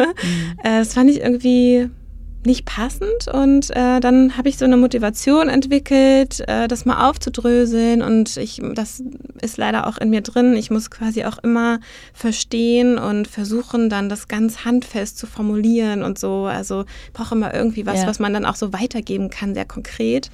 Ähm, das war die Motivation. Ich habe dann einfach angefangen. Ich saß mit meinem Mann am Tisch und habe so, wie wir uns jetzt quasi gegenüber sitzen, habe ich angefangen zu schreiben und habe so ein paar Ideen mit ihm geteilt und dann kam so ein so ein Fluss irgendwie und dann habe ich sieben Seiten geschrieben mit dieser Forschungsidee und mein Mann saß nur so am Tisch und hat gesagt, das wird furchtbar, aber mach mal, so, das wird ganz schlimm und äh, weil der natürlich, der weiß dann, dass ich mir dann die Nächte um die Ohren schlage Ja. und keine Ahnung. Er es schon kommen. Er es schon kommen und Wann ähm, war das ja. ungefähr? Mm, Das war jetzt ungefähr vor zwei Jahren. Also Co- Corona sah noch keiner kommen. Nein. Ähm, Ach nee, da muss es schon vor drei Jahren gewesen sein. Weil vor zwei Jahren war es ja. Nee, da hat es noch keiner se kommen sehen, aber so vor drei Jahren hatte ich die Idee und dann Okay. so, hat es ein Jahr gedauert, bis, ähm, bis ich diesen, diesen Fragebogen dann mit dem Marktforschungsinstitut zusammen ähm, verschickt habe an 1200 Menschen und die haben das dann da musste ich das analysieren, die Ergebnisse und so. Also insgesamt lag zwischen dem Tag, an dem mein Mann die Hände über den Kopf zusammengeschlagen hat und äh, dem, dem das fertige Dokument ist da und ich habe alles analysiert und kann jetzt damit in Unternehmen gehen und denen sagen, dass New Work eigentlich auch andere Facetten hat. So, das war der Grund eigentlich. Ähm, war so ungefähr ein Jahr, genau. Und die Intention war eigentlich, ich war zu der Zeit selbstständig und ich wollte mich mit diesem Thema ein Stück weit abheben. Also Ja. ich wollte irgendwie verständlich machen, was New Work wirklich ist. Ich wollte es verständlich machen für Unternehmen, weil ich gemerkt habe, Unternehmen tun sich total schwer anzufangen. Ähm, und ich wollte quasi diese Brücke schlagen zwischen das ist total cool, weil ist ja logisch, so dieses Halbwissen, was man dann so hat, so ein bisschen küchenpsychologisch und diesen Daten, die man dann dazu aber Ja. auch aufrufen kann. Und das hat auch gut geklappt. Ich hatte dann irgendwie zwei, drei Aufträge dadurch. Äh, Es war super. Und dann irgendwann hat mein Mann gesagt, ja, was machst du denn jetzt damit? So kannst ja, also das ist ja jetzt da, das ist ja auch voll viel Arbeit und auch Geld gewesen, was Ja. ich da so eingesteckt habe. Und dann meinte er so, schreib doch ein Buch. Und ich so, was soll ich ein Buch schreiben? Nee.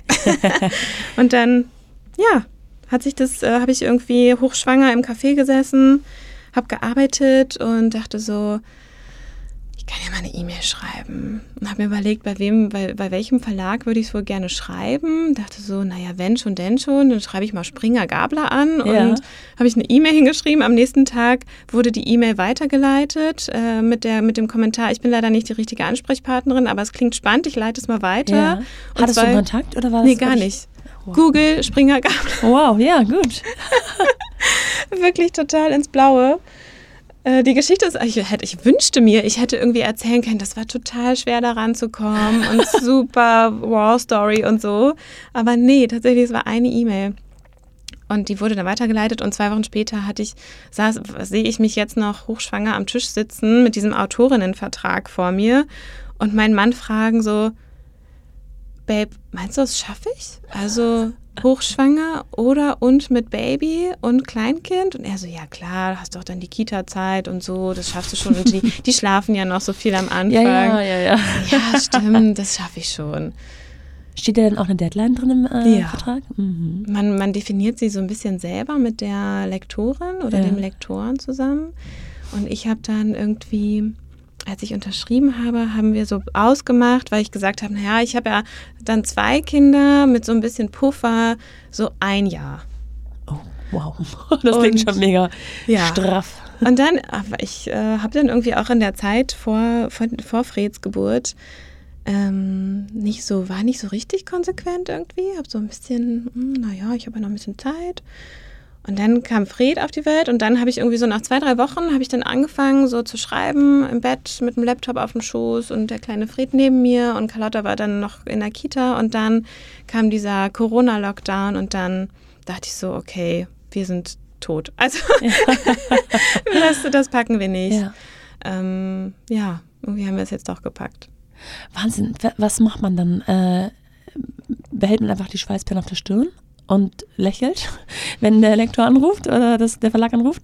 Oder sucht man das Gespräch und sagt, okay, Sie wissen selber, was gerade los ist? Ähm, ja. Könnte sein, dass ich das nicht ja. packe. ja, Zeit. ja, ich habe ich hab mit meiner Lektorin ein ziemlich cooles Verhältnis gehabt und ähm, ich habe ihr gesagt, ich weiß nicht, ob ich es packe. Ich habe dann auch irgendwie noch vier Wochen äh, so präventiv erstmal noch nach hinten verschoben, die Deadline, wobei vier Wochen eigentlich nicht viel sind, wenn man das mal so überlegt. Ähm, aber ich habe, also es klingt jetzt irgendwie echt so heroisch, ne? Aber ich habe dann wirklich einfach durchgezogen, aber es war alles andere als heroisch. Mhm. Also wirklich, es war überhaupt nicht gesund. Ähm, es war cool, es war eine gute Erfahrung im Nachhinein und das, das, Schreiben selber hat mir auch super viel Spaß gemacht. Ich hatte ja das Glück, dass quasi die Daten schon alle da waren. Ja. Ich hatte schon sehr viel Content. Ähm, ich musste ganz viel noch ähm, so zusammenschreiben und noch recherchieren und ich, mir war es auch wichtig, dass es einen wissenschaftlichen Anspruch hat, also dass auch viel Literatur verwendet wurde. Ich immer auch meine Ergebnisse mit wissenschaftlichen Daten äh, in Verbindung setze und so.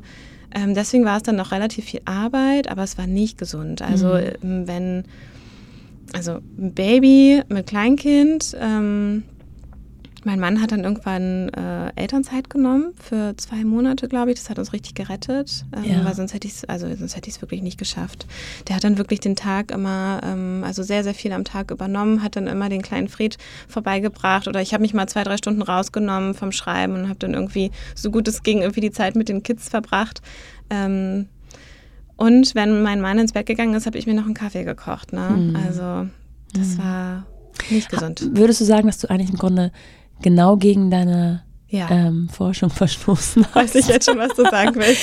Weil ich habe so überlegt, auf der einen Seite hast du ja, ähm, ja wenn du sagst, äh, New Work wird definiert damit, dass man genau das macht, was man machen will, würde ich sagen, ja, check, Haken hinter. Mhm. Aber wenn du sagst, ähm, das ist nicht gesund gewesen, diese Art und Weise, die mhm. ja auch nicht ähm, selbst ausgesucht war, sondern auch irgendwo auferlegt durch ähm, die Situation, ne, durch mhm. die Umstände, äh, hast du quasi dir selbst widersprochen. Total. Deswegen sage ich das auch. Ich muss das auch immer von mir selber so ein bisschen sagen. So, das war nicht gesund, Vanessa. Mhm. Das war nicht cool. Mhm. Ähm, aber ich glaube, auch ich war da dann so sehr stark in meinem Muster gefangen. Ne? Also ich habe das jetzt angeleiert und jetzt mache ich das auch. Und äh, das ist auch etwas, was ich mh, mm, relativ, relativ früh auch bemerkt habe an mir, diese Ausprägung, dass ich die Dinge dann auch wirklich zu Ende machen will, auch wenn es scheiße wird äh, für mich.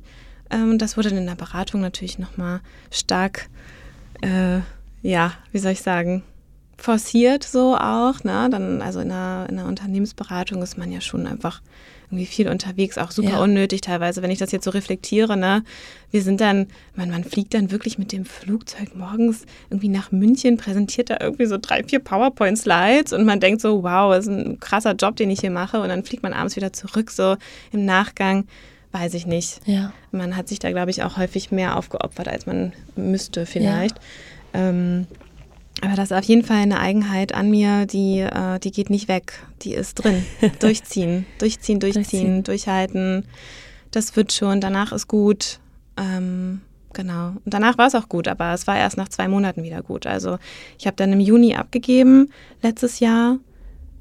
Genau, ja, im Juni letztes Jahr habe ich dann das Manuskript abgegeben. Und dann gab es noch ein paar Nacharbeiten, so Nachkorrekturen. Und dann brauchte ich wirklich zwei Monate, um wirklich irgendwie ja. wieder so klar zu kommen. Ne? Also also wenn man das jetzt sozusagen Durchhaltevermögen und Hartnäckigkeit nennt, mhm. dann ist es ja eigentlich gar nicht so verkehrt. Man muss nur seine eigenen Grenzen auch irgendwann realisieren wahrscheinlich, ne? Ja. Kennen. Heute bist du sowohl selbstständig mit systemischem Coaching mhm. als auch angestellt. Mhm. Erklär mal, was du da machst und mhm. warum es dazu kam, sozusagen zusätzlich nochmal ähm, auch die Anstellung wieder zu suchen. Mhm. Äh, ist eigentlich eine ganz schöne Überleitung, weil auch da so diese, dieses hartnäckig sein und durchziehen, äh, ups, ähm, das äußert sich auch häufig in so Challenge. Äh, Bock auf Challenges. Also Ja. ich challenge mich gerne irgendwie selber und ähm, die Anfrage, ob ich nicht angestellt sein möchte als Coach für neues Arbeiten, also Ja. sozusagen auch beides so miteinander vereint, kam von einem Bauunternehmen letztes Jahr im Januar. Da war ich gerade irgendwie am Schreiben und Baby bekommen und so. und ähm, ich war so, nee, nee, nee, nee, nee, ich will gar nicht angestellt sein. So, also läuft doch irgendwie alles ganz gut und ich habe ja auch ein Baby und noch ein anderes Kind und so. Ähm, nee, ich glaube nicht. Und ähm, der, mein heutiger Kollege, der äh, hat aber nicht locker gelassen so. Und es war halt ein Bauunternehmen, ne? Und ähm, also oder ein baunahes Unternehmen. Es ist nicht nur Bau, aber ist auch egal. Und ähm, ein mittelständisches Unternehmen und der hat aber irgendwie nicht, los, nicht locker gelassen. Er hat immer wieder angerufen und gesagt, Vanessa, irgendwie, das passt so gut und dein Thema, New Work, wir wollen das hier bei uns irgendwie implementieren und ich finde niemanden, der nicht, den ich irgendwie so gut und passend finde und so und willst du nicht doch? Und dann irgendwann habe ich gesagt, ich kann ja mal zu euch kommen. und dann habe ich halt gesagt, ich kann ja auch für euch als Freelancer arbeiten. Das ist ja kein Thema. Nein, wir wollen jemanden bei uns und Vollzeit. Und ich so, aber Vollzeit Ah, okay. kann ich schon mal gar nicht. Und er so, ja, aber du kannst es ja flexibel gestalten. Und keine Ahnung. Also es gab irgendwie viele Argumente. Und dann habe ich mir das angeguckt, habe dann mit meinem heutigen Chef gesprochen, habe mit dem, mit dem Vorstandsvorsitzenden gesprochen, weil das ja auch irgendwie ist ein mittelständisches Unternehmen und es ist eine krasse, so ein eine krasse Strategie, die dahinter steht. Ne? So ein Bauunternehmen, so eine tradierte Branche, Ja. 80 Prozent Männer, würde ich sagen. Also in den Bauberufen gibt natürlich auch ähm, Supportfunktionen in einem Unternehmen wie HR und so, da sind mehr Frauen. Aber so grundsätzlich, so äh, die baunahen Berufe sind 80 Prozent Männer, würde ich sagen. Und äh, ja, dann habe ich irgendwie mit den einen gesprochen, das wirkte alles echt nett und ich habe halt gesagt, ja, aber wie sieht mein Aufgabengebiet aus? Also was, was erwartet ihr so? Was, was mache ich? Und die so, ja, keine Ahnung. Also du bist doch hier Musst die. Expertin. ich so, ach so. Also ich kann mir das selber gestalten. Ja, klar, natürlich. Du machst es so in deinem eigenen Ermessen und du guckst einfach mal, was es braucht. So, guck einfach, guck dich erstmal ein bisschen um und guck mal, was es und was die Organisation braucht. Das hat mich so, also das hat mich so herausgefordert. Ja, das glaube ich. Ich dachte so, geil, irgendwie New Work in der Baubranche, das ist super innovativ. Ähm, also Das hat auch schon Sache fast her, wieder was mit Forschung zu tun, ne? Erstmal Ja. so ein bisschen das Unternehmen angucken, analysieren. Total. Ja. Äh, so genau so habe ich es auch tatsächlich wieder gemacht. Also Ja. ich bin dann wirklich, als ich angefangen habe, bin ich wirklich durch alle, es, hat, es gibt so mehrere Gesellschaften in dem Unternehmen, bin ich durch jede Gesellschaft gelaufen und habe erstmal Gruppendiskussionen und Gespräche geführt und so, um zu Musstest gucken, du dich- wo sind die. Mhm. Verzeihung. Macht nichts. Musstest du dich viel ähm, erklären? Also äh, klingt ja männerlastig und auch traditionell. Mhm.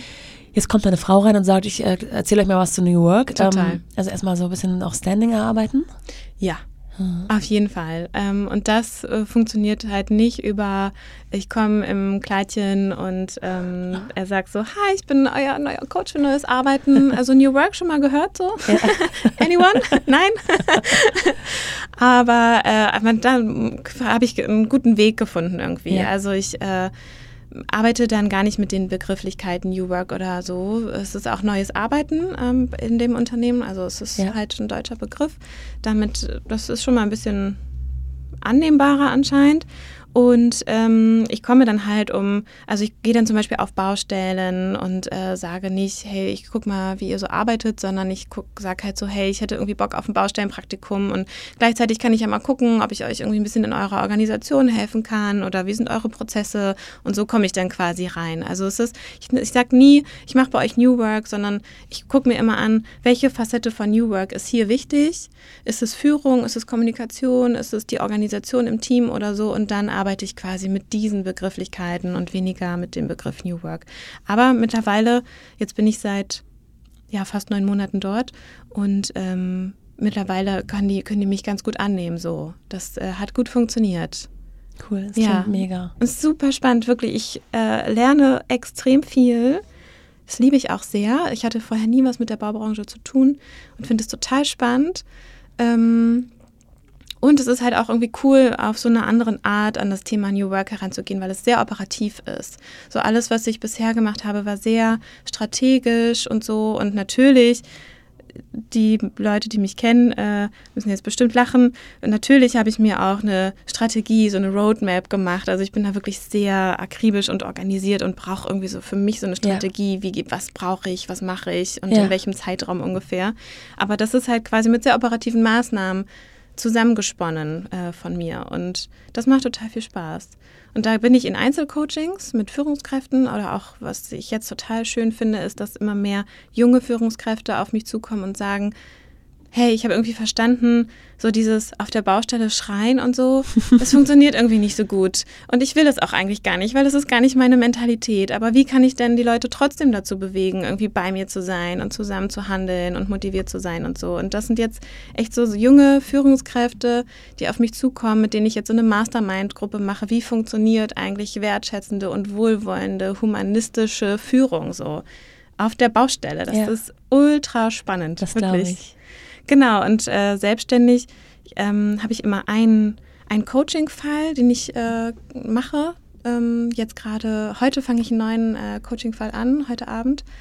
Und ähm, ich mache keine Projekte, sondern ich mache dann eher so ähm, kleinere Impulse in Unternehmen oder bin mal so ein Sparingspartner oh ja. ähm, oder sowas. Aber so Projekte schaffe ich natürlich gerade nicht mehr. Ja, verstehe. Ja. Mm, jetzt so als letzten, letztes Goodie, was man unseren Hörern so mitgeben könnte. Ne? Wenn jemand zu dir kommt und ich beziehe es jetzt mal, weil unsere Hörerschaft einfach vorwiegend natürlich weiblich ist und ja. vorwiegend auch Mütter sind oder Hallo. sich mit dem Thema beschäftigen.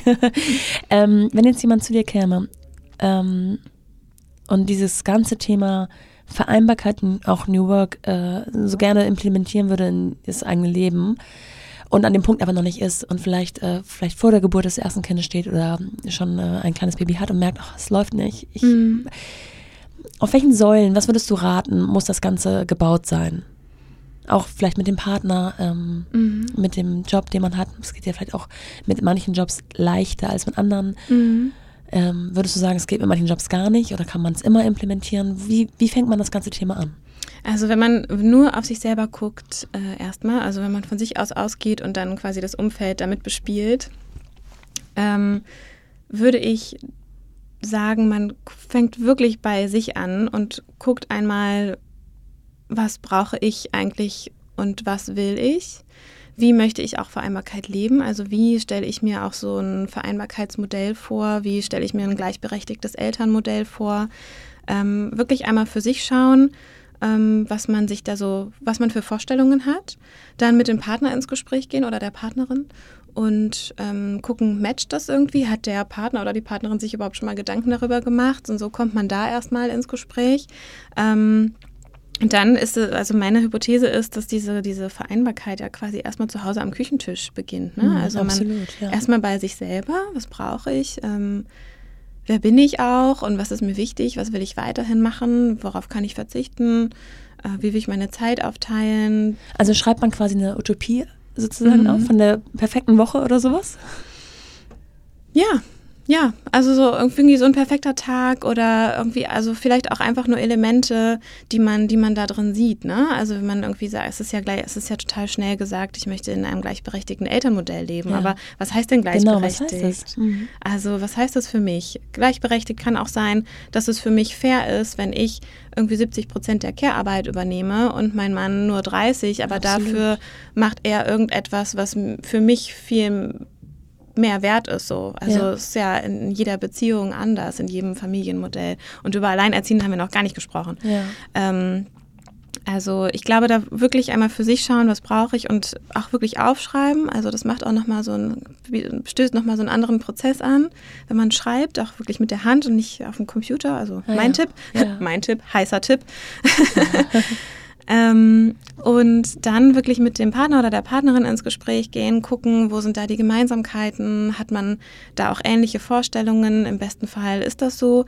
Und dann ähm, damit nach draußen gehen. Also vielleicht, wenn man in, gerade in der Elternzeit ist, schon relativ früh wieder mit dem Arbeitgeber oder der Arbeitgeberin, wenn man angestellt ist, in Kontakt kommen, relativ früh wieder ähm, den, den Punkt aufnehmen und auch sehr schnell und sehr früh kommunizieren. So, ich würde irgendwie gerne wieder zurückkommen, aber welche Modelle können wir denn, kannst du mir dann anbieten? Können wir es vielleicht flexibel gestalten?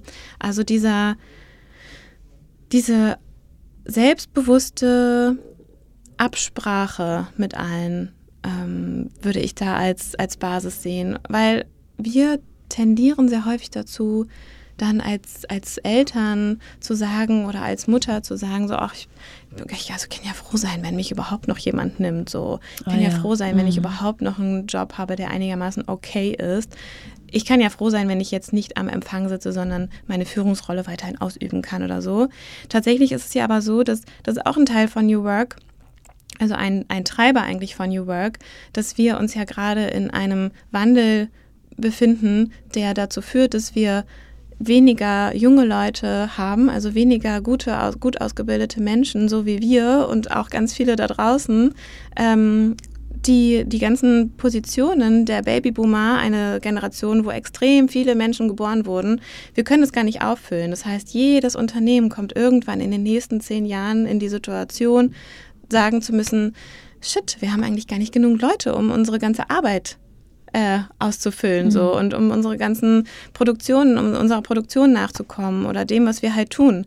Deswegen können wir eigentlich total selbstbewusst sein und sagen, hey, du brauchst mich und du weißt es und deswegen musst du ein bisschen auch nach meinen Regeln spielen. Also ja. lass uns als Eltern und auch als Mutter vor allem ein bisschen mutiger sein und auf unseren Arbeitgeber unser, oder unsere Arbeitgeberin zugehen und sagen, du brauchst mich und ich kann mir das und das vorstellen und lass uns mal gucken, wie wir da übereinander kommen. So.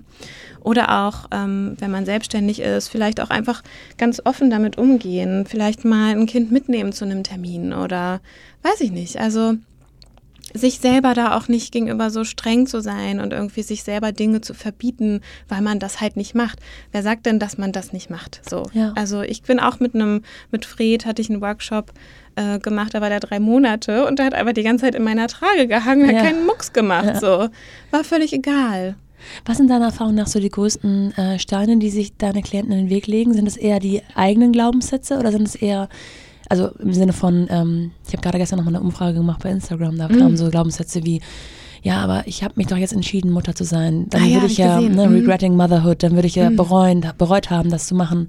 Oder ähm, in Teilzeit kann ich meinen Job eh nicht mehr ausfüllen, das schaffe ich gar nicht. Mhm. Ähm, was du auch gerade sagtest, dieses Selbstbewusste, die selbstbewusste Kommunikation. Mhm. Oder sind es eher die Sachen, die einem von außen in den Weg gelegt werden, wie zum Beispiel, ja gut, äh, in Hamburg gibt es einen fünf Stunden Kita-Gutschein, aber ich habe halt keinen Kita-Platz, wie soll ich arbeiten? Oder ja. ähm, mein Mann kann nicht weniger arbeiten, er muss das Geld verdienen oder oder oder. Also diese, mhm. diese Einflüsse von außen, die es vielleicht für manche zu einem Luxusproblem machen, mhm. äh, Vereinbarkeit und Gleichberechtigung zu leben. Mhm. Was ist häufiger? Oh, ich glaube, es ist beides, was sich auch tatsächlich unbewusst bedingt manchmal. Ne? Also um jetzt mal ganz äh, soziologisch zu werden, so dieses Patriarch, das steckte, dieses Patriarchat steckte voll in uns drin. Ne? Und für uns ist es ganz normal, dass wir als Mutter äh, irgendwie dann nicht mehr so in Anführungszeichen performen können in den Augen der anderen. Und deswegen antizipieren wir das schon im Vorfeld und sagen dann über uns selber, na, aber wir können das ja eigentlich gar nicht mehr. Wir können ja keine Führungskraft sein mit 20 Stunden so. Ähm, und das einmal aufzubrechen, ähm, gedanklich, das erfordert, glaube ich, erstmal die, den, das Anknacksen und Aufbrechen der eigenen Glaubenssätze. Mhm. Äh, und dann wenn man damit dann rausgeht, dann macht es ja auch mit dem anderen etwas. Also es ist ja wie so ein Uhrwerk, was du dann veränderst, ne? Und dann ist diese Schraube plötzlich nicht mehr links gedreht, sondern rechts. Ja. Und dann macht das ja irgendetwas mit den anderen Menschen, mit denen du dann eben plötzlich anders sprichst, als sie es erwarten. Dadurch entsteht eine Diskussion. Und ich glaube, das ist dann die, die Chance, ähm, etwas anders zu machen so und auch etwas anderes vorzuleben. Also ich glaube, so diese äh, innen, inneren Glaubenssätze, die man hat, was will ich für eine Mutter sein, was habe ich auch selber für Erlebnisse mit meinen Eltern, äh, was war mir, was ist mir damals mhm. irgendwie missfallen, was mhm. möchte ich mhm. heute anders machen. Ähm, diese Dinge stehen einem, glaube ich, im Weg. Manchmal, wenn man die bearbeitet und damit rausgeht und auch hin und wieder Erfolgserlebnisse hat, dann verändert sich was. Ja.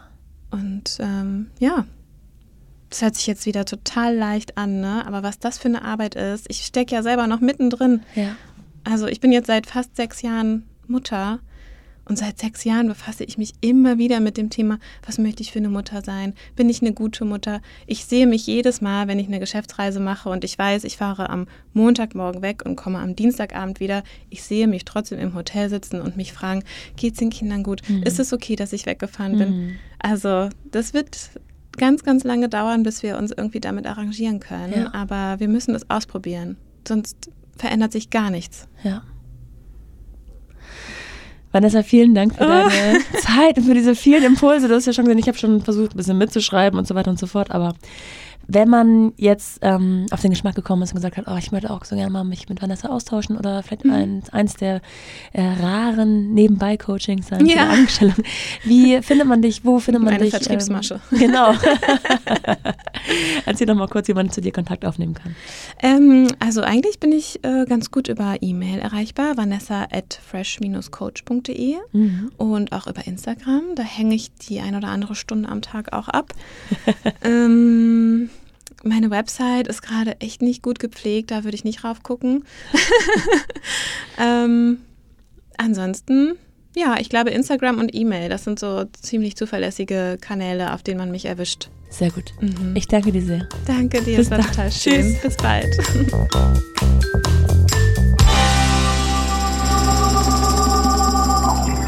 Ich glaube, das waren eine ganze Menge Impulse, die wir hier geben konnten und ich hoffe sehr, dass es nicht zu viel war und sich jeder das rauspicken konnte, was ihm oder ihr gut tut. Leider kann man ja ganz viele Dinge immer nur anreißen und ich würde so gerne jede einzelne Facette noch viel mehr vertiefen. Mit der und dem richtigen Gesprächspartnerin könnte ich wirklich so in diese Themen versinken wie in kein anderes. Deswegen umso interessanter für mich, von euch zu erfahren, welche Fragen euch am meisten interessieren. Welche Fragen sollte am besten jede Gästin beantworten bzw. von mir gestellt bekommen? Schreibt mir doch bei Instagram an mumpany-podcast. Ich würde nämlich sehr gerne die relevantesten Fragen für meine Hörer bündeln und in jedem Gespräch etablieren. Und dafür brauche ich genau euren Input. Also keine Scheu bitte und raus damit. Bis dahin, eure Nora.